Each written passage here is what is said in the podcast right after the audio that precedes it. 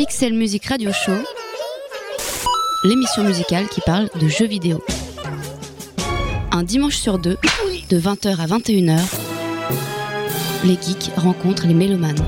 Amis geeks et mélomanes, bienvenue dans le Pixel Music Radio Show, l'émission musicale qui parle de jeux vidéo. Cette semaine, pas d'épisode centré sur un univers en particulier, mais un tour d'horizon de jeux et de bandes originales sorties au cours des derniers mois. On ne dira pas que c'est un épisode centré sur de l'actualité forcément très fraîche, mais en tout cas tous ces jeux et toutes ces BO sont sortis entre mai 2015 et aujourd'hui.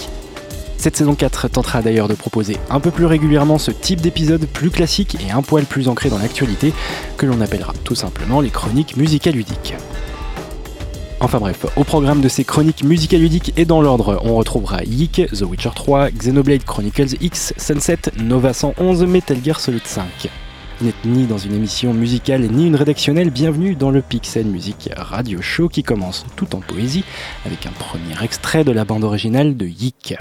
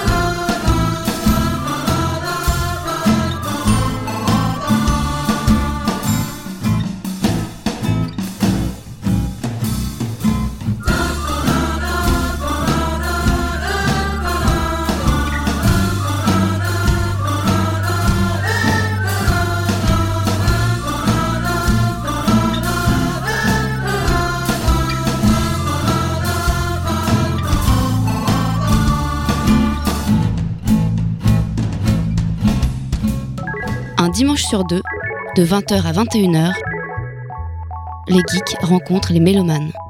Pixel Music Radio Show, l'émission musicale qui parle de jeux vidéo.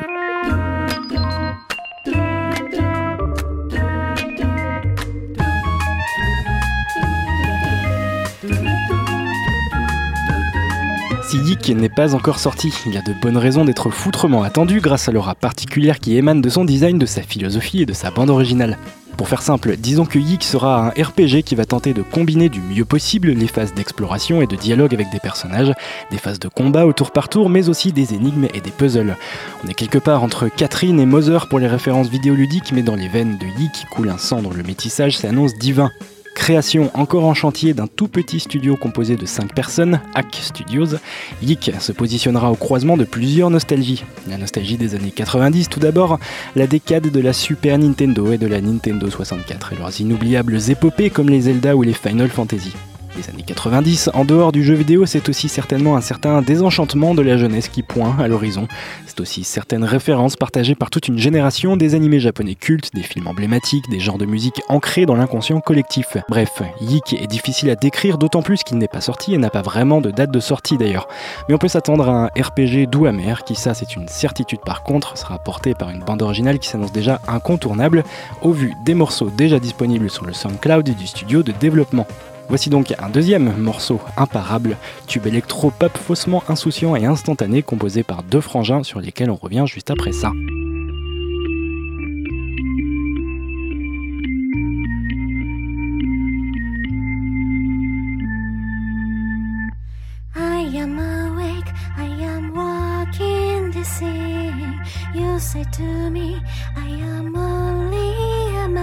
Mercy. Blah blah blah blah blah blah blah. I shook my head. You are the best friend that I ever had. I am asleep. I am dreaming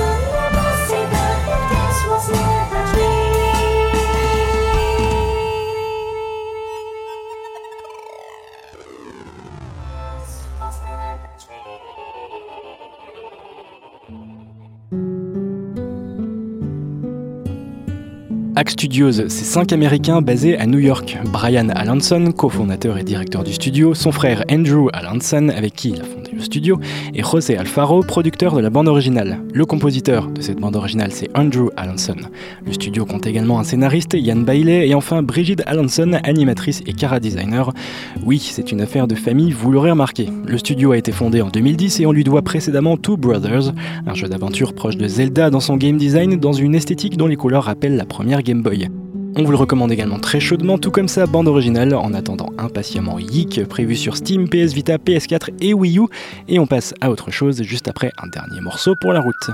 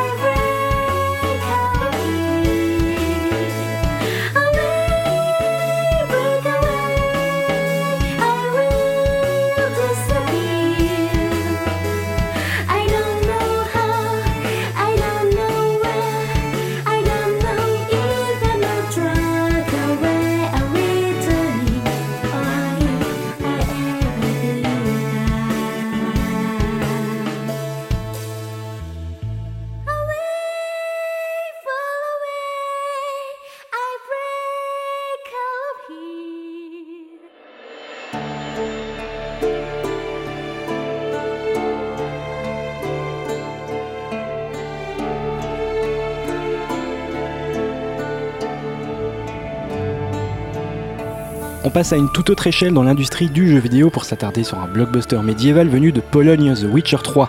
Épilogue d'une trilogie vidéoludique qui est elle-même la conclusion d'une saga de romans, The Witcher, ou Le Sorceleur en français, écrit par l'auteur Andrzej Sapkowski.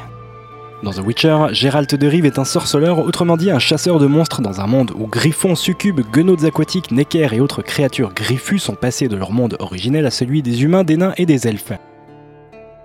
Un événement que l'on appelle la conjonction des sphères a ouvert les portails entre les différents mondes, permettant aux monstres de s'échapper du leur pour s'installer dans le nôtre entre guillemets. Si Geralt est un sorceleur, il est régulièrement mêlé à des intrigues politiques et amoureuses, et la conjonction de ces deux sphères est justement le point de départ de The Witcher 3. Geralt est à la recherche de sa fille adoptive, Ciri, elle aussi sorceleuse, c'est lui qui l'a formée, mais aussi fille biologique de l'empereur du Nilfgaard qui par ailleurs est en train d'envahir les royaumes du Nord. C'est le bordel. C'est donc en pleine guerre entre empires que Geralt tente de retrouver Ciri et Yennefer, une magicienne à laquelle son destin est lié. Ciri a disparu depuis plusieurs années, mais Geralt a ouï dire qu'elle était réapparue quelque part dans les royaumes du Nord. Royaume du Nord qu'elle traverse telle une fugitive car elle est poursuivie par la chasse sauvage, des cavaliers spectraux qui convoitent un immense pouvoir qui coule dans les veines de la jeune femme.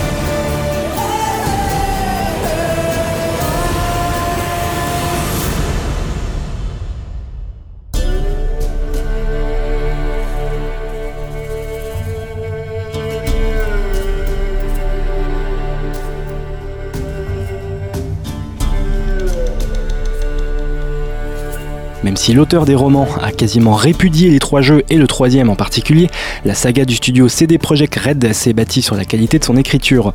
Dans The Witcher 3, qui étale son aventure au sein d'un gigantesque monde ouvert, le principal défaut des autres action RPG devient ici un argument de poids pour les joueurs avides de petites histoires dans la grande histoire. Concrètement, chaque quête donnée par un quelconque paysan ou soldat recèle son dialogue bien senti, voire même régulièrement des surprises narratives. Les quêtes prennent souvent des tournures inattendues et le sempiternel schéma va chercher ceci et rapporte le moi, est parfois détourné faisant passer une quête du statut de simple chasse au trésor à la résolution impromptue d'un conflit de voisinage entre des trolls et un forgeron par exemple. The Witcher 3 s'envisage finalement davantage comme un immense recueil de nouvelles interactives plutôt que comme une succession de challenges purement vidéoludiques. Des choses à faire, il y en a, de l'action, il y en a aussi beaucoup, mais c'est dans son univers plus littéraire que jamais que The Witcher 3 s'illustre et probablement s'apprécie le plus.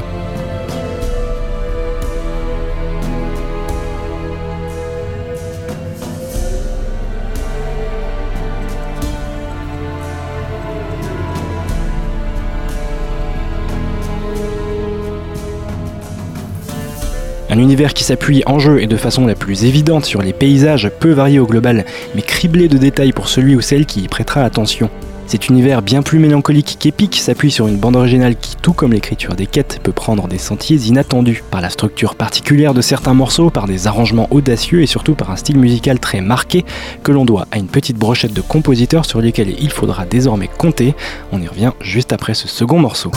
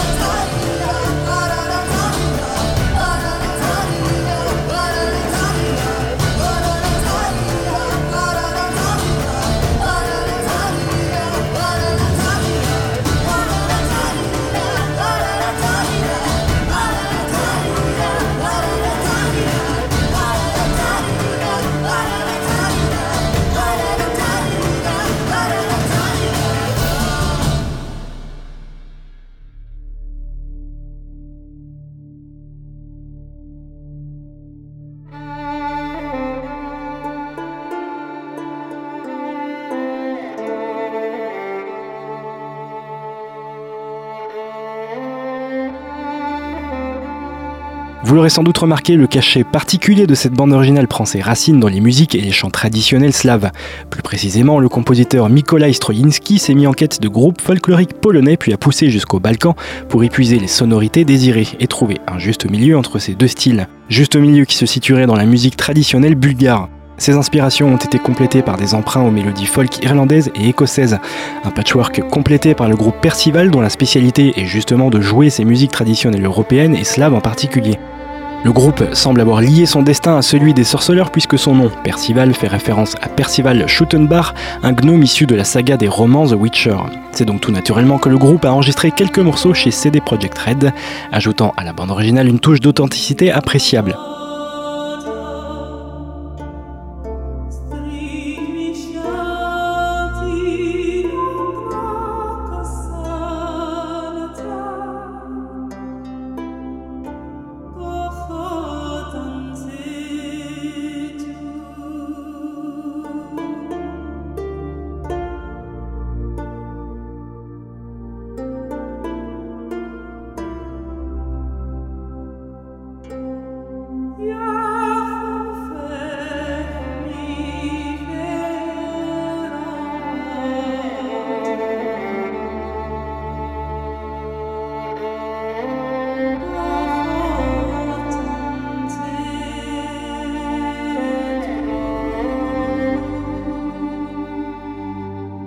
Les musiques jouées dans les tavernes par exemple, c'est eux, tout comme les pistes vocales avec ces chants slaves endiablés qui accompagnent les thèmes de combat en totale rupture avec les orchestrations épiques habituelles. Mais la bande originale recèle d'autres curiosités car si les flûtes, les luttes et autres instruments folk plus ou moins connus sont largement mis à contribution pour la touche authentique qu'ils apportent, les compositeurs Mikołaj Stroinski et Marcin Pribilovich sont allés plus loin en gardant quelques fausses notes à certains moments. C'est presque imperceptible, mais les plus attentifs repéreront dans certains morceaux ce qui s'apparente à des maladresses. Il n'en est rien car c'est bien évidemment voulu. La bande originale de The Witcher 3 est de manière autonome un chouette album, original, dense et varié et doté d'un cachet qui lui est propre et qui sied parfaitement bien à l'univers fantasy désabusé du jeu.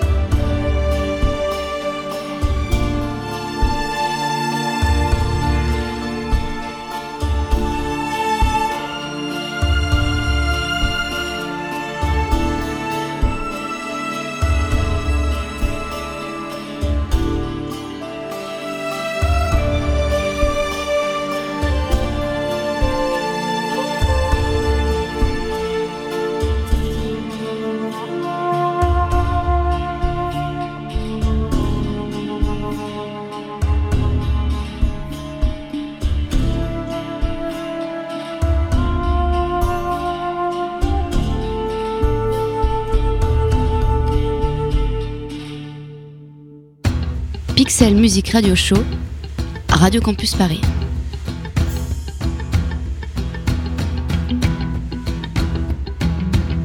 Poursuivons ces chroniques musicaludiques avec Xenoblade Chronicles X suite XXL de Xenoblade Chronicles, RPG nippon en monde ouvert qui était sorti en 2010 sur Wii.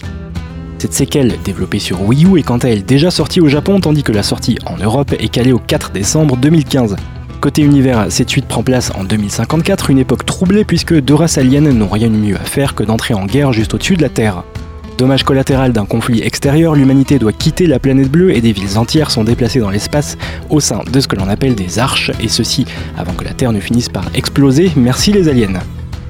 La trame scénaristique place sous les feux des projecteurs l'arche des États-Unis d'Amérique qui est localisée par des extraterrestres.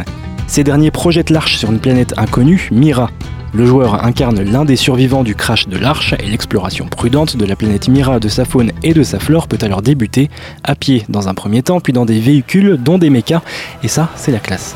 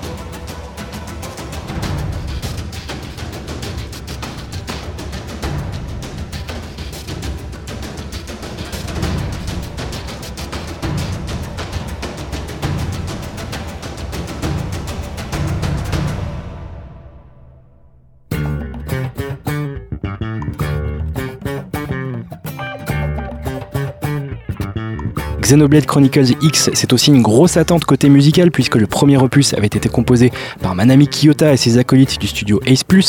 La BO accueillait également Yoko Shimomura qui composait 11 pistes sur les 90 que compte le jeu, sans oublier le thème principal composé par Yasunori Mitsuda. De grands noms auxquels vient donc succéder un autre grand nom, bien connu des fans de l'anime L'attaque des titans, on parle bien sûr de Hiroyuki Sawano, et devinez quoi, il s'en sort plutôt bien. Une BO très dense, pas spécialement ancrée dans un style particulier, si ce n'est l'alternance plus marquée entre le style épique caractéristique de Sawano et d'autres compositions qui vont vers des passages acoustiques du plus bel effet. La bande originale brille particulièrement sur les morceaux aux structures complexes et inattendues, qui peuvent passer d'un déluge rock limite métal qui prend aux tripes à des séquences soudainement plus calmes avec une basse tout en groove et une guitare sèche.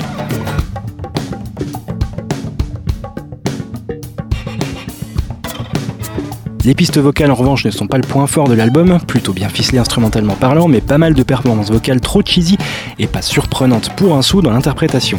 Qu'importe, reste une BO évocatrice puissante qui même si elle peut sembler en dancy au niveau de l'intensité, comporte suffisamment de thèmes surprenants et parfois même brillants.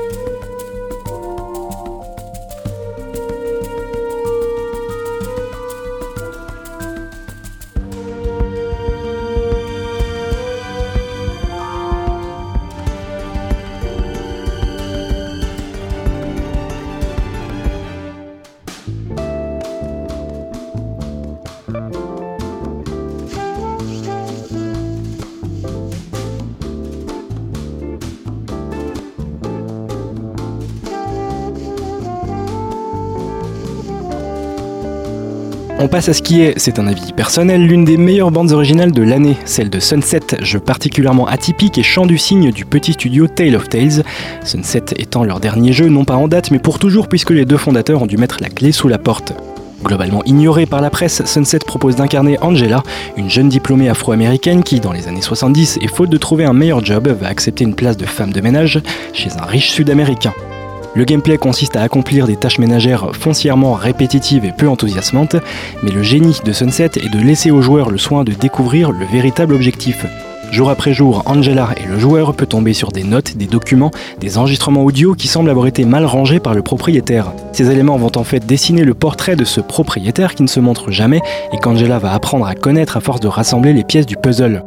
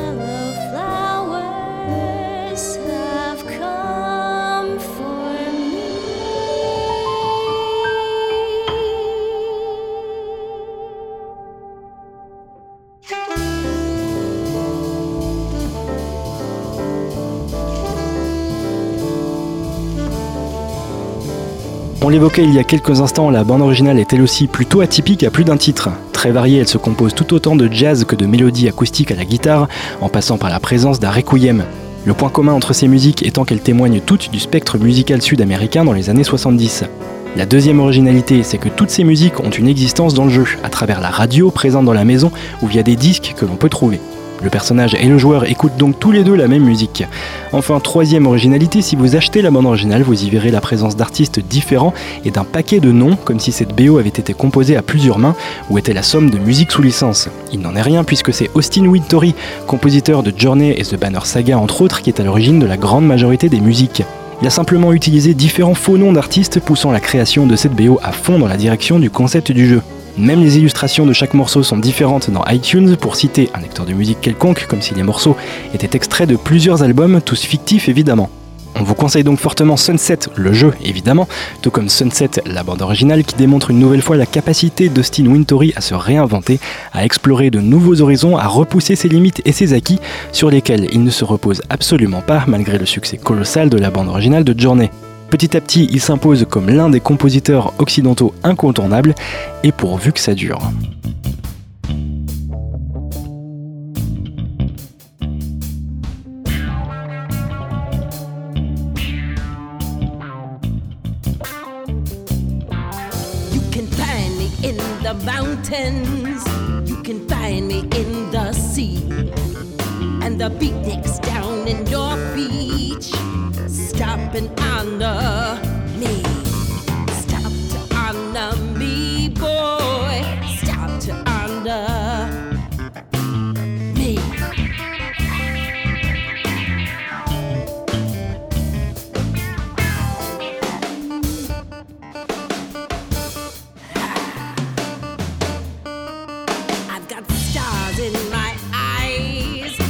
Of Saturn round my head. When I walk the streets of the city, I heal all those who bled. I heal all of those who bled, boy, all of those who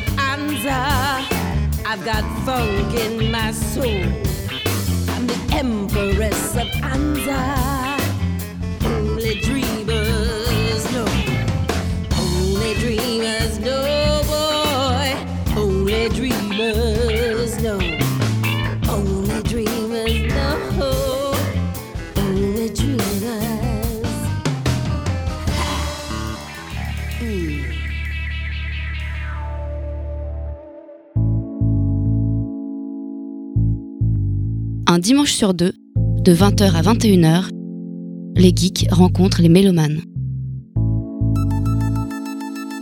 Pixel Music Radio Show, Radio Campus Paris. On enchaîne avec Nova 111, un jeu hybride entre puzzle game et roguelike développé par Functronics Lab. Des scientifiques ont été emportés par un vortex et sont portés disparus et c'est à bord d'un petit vaisseau spatial tout mignon qu'il vous incombe de les retrouver en parcourant l'espace. Cela dit, il n'est pas question de combats spatiaux épiques et d'exploration sans limite puisqu'il s'agit d'enchaîner des tableaux labyrinthiques tout en se confrontant à des ennemis qu'il faut combattre au tour par tour. Le vaisseau peut être amélioré et on progresse ainsi de salle en salle en se creusant les méninges et en se délectant d'une ambiance futuriste qui n'est pas sans rappeler Tetrobot Co par exemple. Toujours en termes d'ambiance, les musiques sont l'une des raisons de rester accroché au jeu par leur aspect électro doux et cotonneux. Composé par Jack Manhorn, la bande originale de Nova 111 est résolument atmosphérique et possède ce je ne sais quoi de réjouissant, avec une ligne de basse très présente sur la plupart des morceaux autour de laquelle viennent graviter une constellation de petits sons et d'infimes variations. C'est une certitude, nombreux seront celles et ceux à trouver ces mélodies tout simplement chiantes et répétitives, mais il s'agit là d'un coup de cœur très subjectif après tout. Jack Manhorn a choisi comme angle de composition des structures mélodiques évolutives en fonction de la proximité des ennemis. Des couches supplémentaires et de nouveaux samples se greffent à la structure principale, la basse, dès lors qu'un ennemi s'approche de la position de votre vaisseau. Une bande originale qui reflète le système même du jeu tout en progression et en prudence. De l'aveu même du compositeur, cette BO sonne très jeu vidéo et c'était tout à fait son intention que de proposer une OST simple, fluide qui colle à l'aspect réflexion du jeu et son design futuriste gentillet. En voici donc un extrait.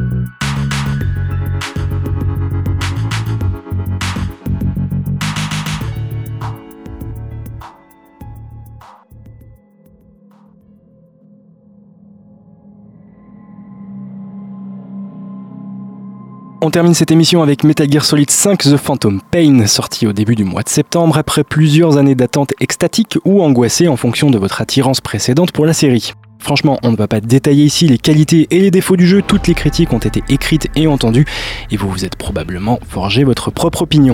En revanche, côté musique, c'est la soupe à la grimace puisque la série d'Hideo Kojima nous avait habitués à des thèmes cinématiques marquants qui côtoyaient des compositions technophiles feutrées, tantôt jazzy, tantôt plus pop. On se souvient encore avec émotion de l'élégance de Noriko Ibino et son saxo dans MGS2, et des réappropriations successives du thème principal par Harry Gregson Williams pour ne citer que les exemples les plus évidents. Dans MGS5, de la musique, il n'y en a pas beaucoup pendant le jeu, celui-ci ayant peut-être inclus l'absence de musique en continu dans son projet de mise en avant du gameplay. Du gameplay et du gameplay seulement. Évidemment, il existe une bande originale qui compile les thèmes d'infiltration pas franchement du même niveau que par le passé, car composée par un Ludwig Forcel pas hyper inspiré mais qui a le mérite d'accompagner décemment certains passages du jeu. Les deux thèmes vocaux principaux sont en réalité les deux seules qualités de cette bande originale. Le thème de Quiet, tout d'abord composé par Akihiro Honda et chanté par Stephanie Justen, l'actrice qui a d'ailleurs prêté ses traits et sa voix au personnage de Quiet. Second morceau déjà bien connu, Sins of the Fathers, qui était déjà présent dans une bande-annonce du jeu en 2013. Les paroles étaient cela dit différentes, il en manquait d'ailleurs afin de ne pas trop spoiler certaines thématiques du jeu dans la lignée du fameux thème Snake Eater de MGS3, c'est-à-dire une chanteuse à voix, comme on dit, et une mélodie hollywoodienne en diable, ce Sins of the Father s'insère bien dans la saga. Il est d'ailleurs présent sur un autre album sorti tout récemment, le Vocal Tracks and Cover, qui regroupe, comme son nom l'indique, les thèmes vocaux emblématiques de la série et quelques reprises. C'est par exemple Donna Burke qui chante le thème de Quiet sur cet album, en lieu et place de Stephanie Juston. On se quitte donc avec le thème de Quiet puis Sins of the Father et quant à nous on n'a qu'à se retrouver le dimanche 4 octobre par exemple à 20h sur Radio Campus Paris pour un nouvel épisode et d'ici là jouez bien.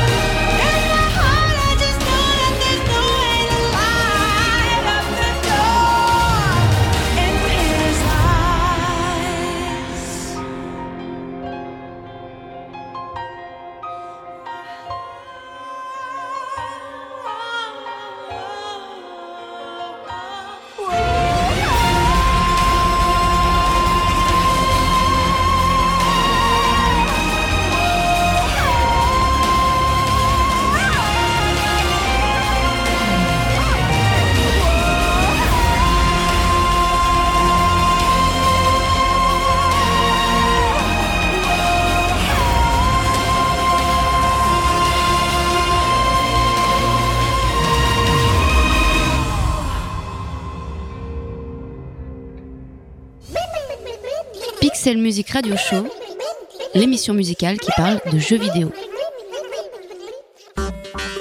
Avec le soutien de Badgeek, agrégateur de passion.